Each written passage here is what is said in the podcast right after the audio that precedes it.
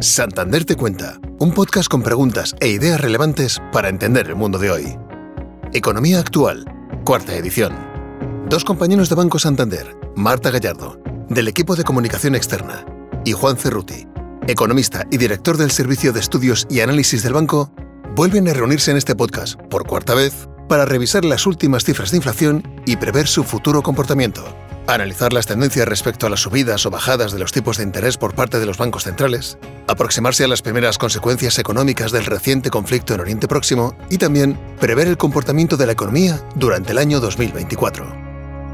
Juan Cerruti, buenos días, ¿cómo estás? ¿Qué tal? ¿Cómo están? Bienvenido nuestro entrevistado estrella, porque hemos de decir que es la cuarta vez que te tenemos con nosotros en Santander Te Cuenta y que estamos encantadísimos, eh, como bien sabes, de hablar contigo sobre actualidad económica, que quién mejor que tú para contárnosla. Bueno, un placer y esperemos que sean muchos más. Vamos a empezar, si te parece, Juan, con un clásico en nuestras entrevistas, que es eh, el tema de la inflación. Parece que, bueno, pues que las previsiones no se terminan de cumplir, que la bajada de la inflación se realiza y que quizá esos buenos augurios que teníamos ¿no? para 2024 parece que no se van a cumplir del todo. Bueno, con respecto a la inflación yo te diría que tengo buenas y malas noticias. Vamos a empezar por las buenas en este caso, vamos a empezar al revés. Lo primero es tener en cuenta que efectivamente la inflación está bajando. Está bajando en España, está bajando en Europa y está bajando en todas partes del mundo. Es decir, nosotros en el Servicio de Estudio de Santander hacemos un seguimiento de muchos países, en particular de los países que Santander tiene más presencia, con lo cual seguimos mucho Europa, seguimos mucho Estados Unidos y América Latina. Y la verdad es que cuando uno ve la inflación, la inflación está cediendo en todos los países. En todo caso, lo que está ocurriendo es que la inflación está corriendo a distintos ritmos, digamos. Está bajando de peso en todos los lugares, pero en algunos lugares va más avanzada la dieta que en otros. ¿no? En dónde está bajando, si se quiere, un poco más rápido y en dónde está bajando de manera más saludable, ¿no? En esto también y siguiendo con la analogía está muy bien no solo bajar de peso, sino que bajar de peso de manera saludable, ¿no? Yo te diría que en Latinoamérica, por ejemplo, es un lugar donde está bajando con colesterol bueno. ¿Por qué? Porque los economistas medimos no solo la inflación general, sino un subgrupo adentro de la inflación que se llama la inflación subyacente, que es, para decirlo de manera sencilla y rápido, la tendencia de fondo de la inflación. Le sacamos todo el ruido que generan los alimentos, la energía, que es más volátil, y vemos la tendencia de fondo. Ahí prácticamente la mitad de la bajada de la inflación la explica la inflación subyacente en América Latina. El grupo del medio te diría que está Estados Unidos, donde un tercio de la bajada de la inflación lo explica esta tendencia de fondo, con lo cual está relativamente bien porque estamos yendo a niveles más bajos. Y el sector que probablemente está un poco más rezagado, la región es Europa. En Europa todavía cuando vemos por qué la inflación bajó, porque como te dije antes, Marta está efectivamente más abajo, pero bajó básicamente porque bajó la energía y los alimentos. No bajó todavía la tendencia de fondo de la inflación. Entonces, te diría, la inflación está bajando, pero en algunos lugares está bajando más rápido y de manera más consistente que en otros. ¿Hay que seguir esperando que la inflación va a seguir bajando? Nosotros creemos que sí, que va a seguir bajando, probablemente va a llevar un poco más de tiempo, ¿no? En la inflación pasa algo curioso, bajar de niveles del 8%, como vimos en muchos países, al 4, 3%, esto es una nueva analogía con la dieta, los primeros kilos son más fáciles, de bajar, ¿sí? Ahora, cuando estoy cerca de ya el peso, ¿no? ¿Cómo cuestan esos kilitos, esos 3 kilitos finales, 2 kilos finales? Bueno, con la inflación pasa algo más o menos parecido. Estamos llegando a ese nivel en el cual ya entramos a empezar a sacarnos los kilos más difíciles. Bueno, hablabas de que han bajado el precio de, los, de la energía y de los alimentos. Esperemos que sigan bajando porque están todavía en niveles, eh, para algunos incluso inalcanzables. Me gustaría ir con otra de estas analogías que nos haces tú siempre en estas entrevistas que tenemos contigo y es la de el enfermo y los tipos de interés. Digamos que la inflación se cura, ¿no? Nos has contado muchas veces elevando los tipos de interés. Cuéntanos en qué escenario nos estamos moviendo con los tipos y qué podemos esperar, Juan. Bueno, yo te diría que estamos en el escenario donde el médico prácticamente nos aplicó toda la dosis. Ya. O sea, los bancos centrales ya nos inocularon con buena parte de la dosis entera. De hecho, en América Latina, algunos bancos centrales como Brasil, como Chile y Uruguay ya están bajando tipos. En Estados Unidos y en Europa probablemente estamos en el tipo terminal, lo que los economistas decimos, bueno, de acá en más no debiera haber más subidas de tipos, si hay habrá alguna mínima subida. ¿Cuál es la novedad ahora? Que la inflación, como te decía, está cediendo, pero no lo está haciendo a la velocidad en la cual era de esperarse. Entonces, ¿qué, ¿qué va a pasar? Probablemente el médico nos va a recetar un tratamiento más prolongado. ¿Sí? que es no sucesivas dosis, no nuevos aumentos de tipos, pero sí mantener los tipos altos por más tiempo. Vamos a tener que dejar estos tipos, que son tipos comparativamente más altos a los que teníamos hace un año, un año y medio atrás, por lo menos todo el 2023 y buena parte del 2024. ¿Y te atreverías a decirnos o a prever más o menos cuándo podrían empezar a bajar? ¿O esto es imposible? Si lo supiera, Marta. Pero a ver, este, no, nuestra estimación es que entre el tercer y cuarto trimestre del año que viene debieran empezar los recortes de tipos. Hablando de hipotecas, en España en muchos países las hipotecas se ajustan por un indicador variable, por ejemplo el Euribor. Hay luz al final del túnel. Lo voy a poner en estos términos. ¿Por qué hay luz al final del túnel? La Euribor no se mueve exactamente igual que el tipo oficial. La Euribor se mueve con la expectativa hacia adelante, es decir, la Euribor va como adelantada. Probablemente en cuanto a la expectativa de que no va a haber más subidas de tipos se consolide, cosa que está ocurriendo ya, la Euribor va a dejar de aumentar, cosa que está empezando a ocurrir ya. Y cuando se consolide una visión de cuándo van a ser los primeros recortes, no sería raro empezar a ver la Euribor lentamente descendiendo. Bueno, pues parece que buenas noticias en cuanto a la inflación, buenas noticias en cuanto a las previsiones de los tipos de interés. Vamos a hablar de crecimiento porque, Juan, las últimas previsiones del FMI mantenían, eh, bueno, pues que la economía española iba a seguir creciendo, pero recortaba en tres décimas la del año que viene, eh, al 1,7 si no me equivoco. Cuéntanos o explícanos un poco en qué se traduce esto. Sí, efectivamente, Marta. A ver, lo que está pasando con la economía española es un poco lo que debiera pasar, digamos. ¿no? Yo siempre digo que cuando los bancos centrales suben tipos es como cuando uno entra al quirófano y hay que sedarlo para operar. Sería una mala señal que el paciente, pese a la sedación, siga exaltado. Lo que uno quiere es que el paciente se tranquilice, poder trabajar tranquilo. Entonces, 2024 no va a ser el año del crecimiento, porque el médico quiere que el paciente se tranquilice. Probablemente va a ser el año donde sintamos más el efecto de la subida de tipos. A 2024 lo que le tenemos que pedir es orden. ¿sí? ¿Va a haber crecimiento? Sí. ¿Va a haber un crecimiento al menor ritmo el que traíamos en 2023 y en 2022? Probablemente sí. Pero sobre todo es que sea un crecimiento moderado, pero con inflación en baja. Eso es un escenario de aterrizaje suave, obviamente. Si las cosas no se hacen bien, vamos a un aterrizaje de emergencia, por decirlo o forzoso, ¿no? Pero no es el escenario de momento. ¿Sí va a crecer menos la economía española? Sí, pero quiero destacar que aún con esa tasa de crecimiento para el año que viene es el doble de la eurozona. Para nosotros va a crecer 2,3% aproximadamente la economía española. El turismo récord las exportaciones de servicios también muy importante, el desembolso de los fondos europeos que probablemente van a dinamizar la economía, la tasa de paro que sigue en términos relativamente estable pese a la desaceleración. Por delante viene una desaceleración, sí viene una desaceleración, era lo esperable, lo importante es que no sea una desaceleración excesiva y que permita que la inflación siga bajando. Y que no genere destrucción de empleo, entiendo. Vos sabés ahí, Marta, que una de las grandes sorpresas que hemos tenido es que los mercados laborales están muy fuertes. Este, esto lo hemos hablado en algún podcast anterior.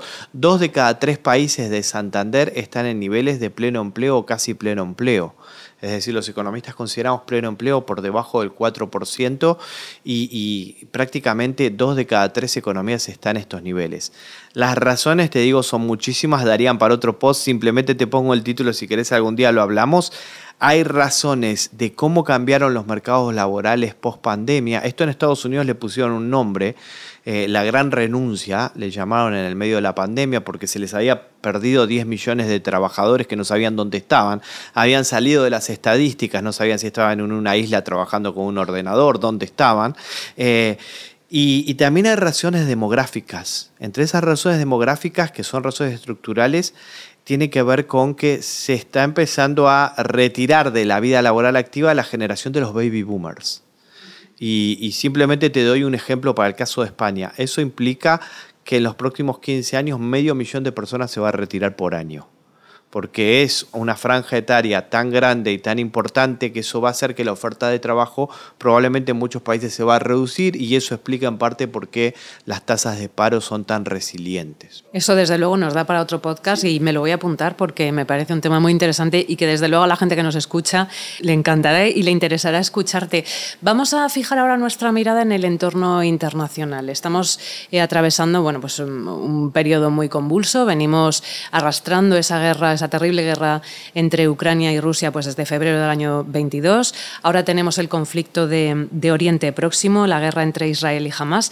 Y a mí me gustaría que nos explicases qué consecuencias económicas puede tener esto a corto plazo para los países, por ejemplo, europeos o incluso otros países del entorno. Bueno, de momento lo que está haciendo es elevar los niveles de incertidumbre. ¿no? Y eso nunca es bueno para la economía, porque en definitiva la incertidumbre lo que hace es paraliza decisiones, ¿no? A la espera de que la situación se aclare. La principal vía en la cual se puede trasladar a la economía este conflicto entre Israel y Hamas, yo diría que es a través del precio del petróleo. Paradójicamente no porque ninguno de los dos sea grandes productores de petróleo, pero sí se mira mucho, por ejemplo, cuál puede ser la reacción de Irán, que sí es un gran productor de petróleo, y vos sabés que cuando el precio del petróleo sube, lo que ocurre es que sube el nivel de todos los precios, porque prácticamente todo lo que consumimos tiene una pequeña proporción que tiene que ver con el costo de la logística. El costo de la logística es el costo del combustible.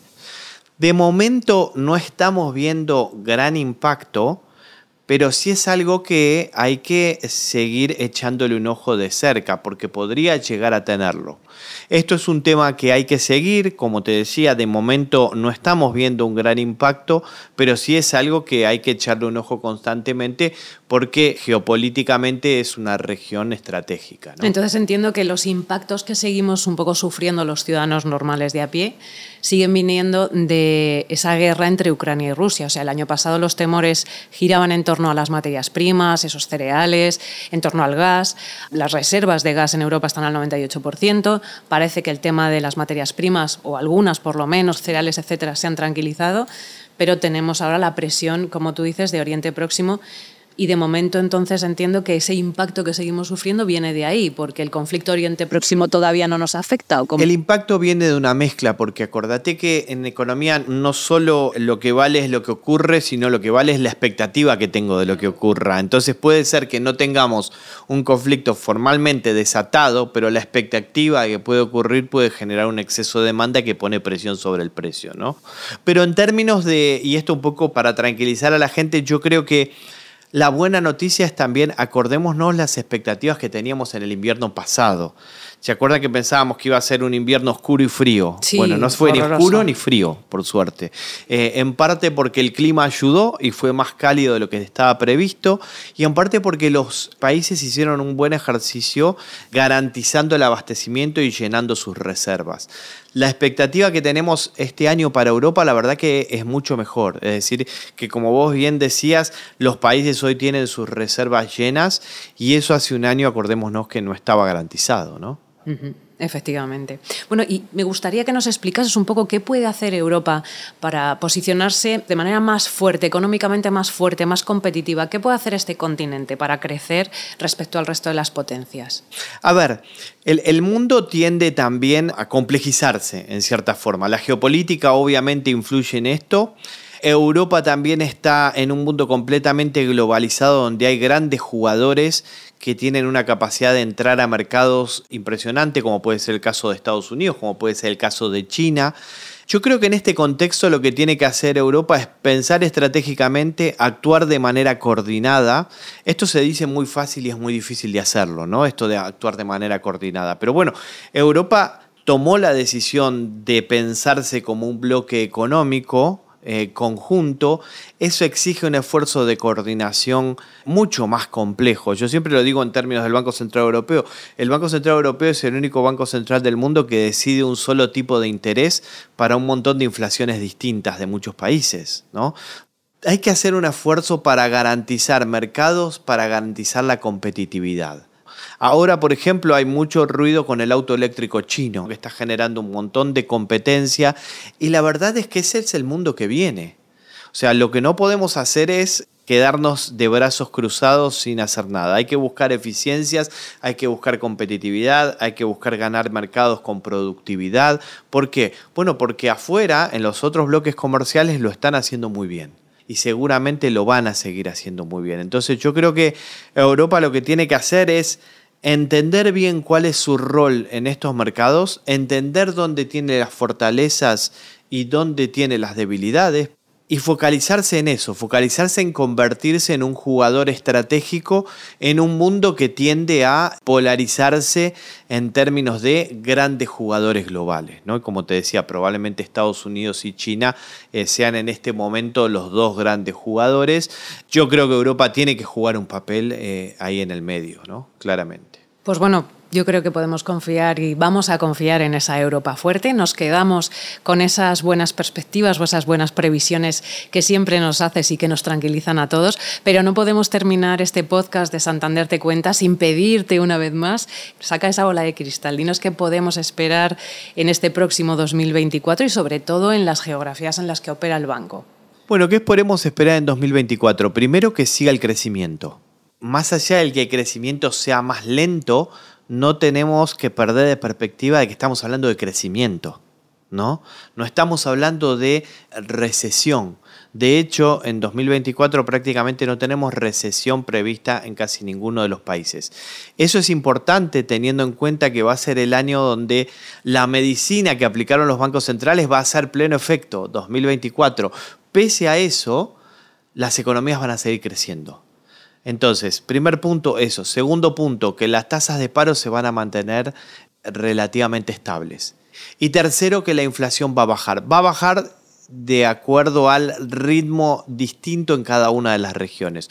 No va a bajar igual, vamos a tener meses donde vamos a pensar que se estancó, vamos a tener meses donde puede haber algún coletazo por algo que pase en el mundo y puede tener algún tipo de recaída, vamos a decirlo así, de que la inflación vuelve a subir, no puede ser, pero en la tendencia de largo plazo la inflación va a bajar. Y yo creo que probablemente ya cuando estemos transitando la segunda mitad de 2024 vamos a empezar a sentir que vamos a tener una inflación muchísimo más baja y que los niveles de actividad van a empezar a recuperar. Y como te decía también, algunos indicadores como la Euribor creo que van a empezar a ceder lentamente. Así que yo te diría que 2024 probablemente va a ser un año que va a ir de menos a más. Y eso creo que está dentro de todo bastante bien porque nos genera una expectativa positiva para el, para el balance del año que nos espera. Bueno, yo creo que terminamos este podcast de Santander Te Cuenta con un gran titular, esta última frase que nos has dicho, que vamos a ir de menos a más. Te agradecemos como siempre muchísimo que hayas estado con nosotros. Nos vamos desde luego mucho más esperanzados de lo que hemos entrado y con una lista de grandes y positivos titulares en el bolsillo. Y por supuesto, Juan, te emplazamos a que vuelvas a estar con nosotros una próxima ocasión y nos sigas ilustrando de manera tan sencilla y tan comprensible la actualidad que nos rodea. Mil gracias. Será un placer. Muchas gracias. Gracias. Chao. Si quieres descubrir más conversaciones interesantes, no dejes de visitar nuestro canal de Santander Te Cuenta en YouTube, Spotify, Evox, Podimo y Apple Podcast.